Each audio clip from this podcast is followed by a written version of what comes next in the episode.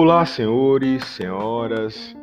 Eu sou o professor Antônio Henrique Souto de Almeida, professor da UniFTC, e nós vamos tratar agora do conceito, da importância e das funções dos princípios. Tema importantíssimo, uma vez que presente na maioria das doutrinas, na boa doutrina, vale informar na doutrina do Pablo Stouze, na do Rodrigo da Cunha, Paulo Lobo, né, doutrinadores estes, obras estas presentes aí no mundo virtual, na minha biblioteca. Então, toda vez que eles tratam dos princípios do direito da família, eles abordam também o conceito de princípios, a importância, as funções dos princípios. Então vamos lá. Os princípios são normas, são preceitos fundamentais de uma determinada disciplina e, como tal, servem de fundamento para os seus institutos e para a sua própria evolução.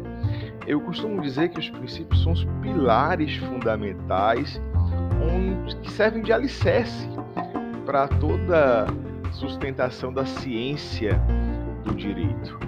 Nós podemos afirmar que os princípios têm três funções: a função informadora, a função normativa e a função interpretativa.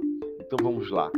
Função informadora é a função que inspira o legislador, servindo de fundamento para o próprio ordenamento jurídico. Ah, eu costumo dizer que os princípios são fecundos, são geradores, porque é, é, são deles que brotam as regras. Né? Então, se você conhece o princípio, você conhece a regra, e se você conhece a regra, você pode presumir de onde ela saiu. Então, o princípio ele tem essa função informadora, inspira o legislador para que sua produção seja condizente com os próprios princípios.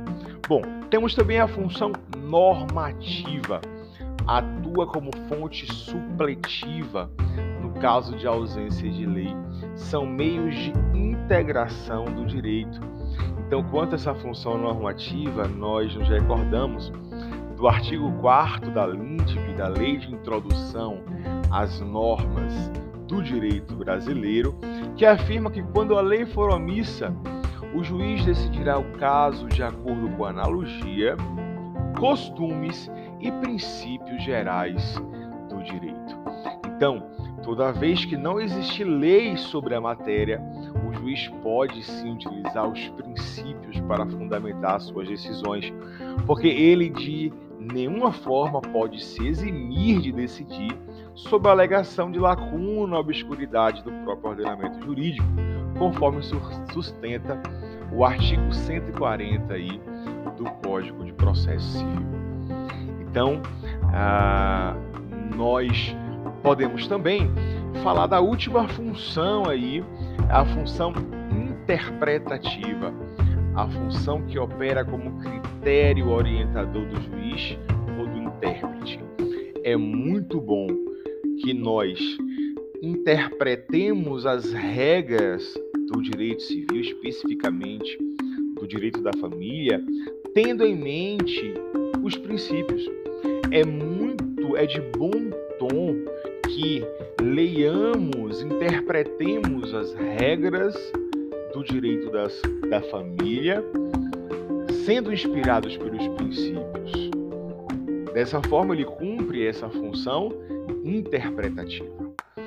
Então, senhores, é, tá aí a importância, o conceito e as funções principais dos princípios. Um abraço.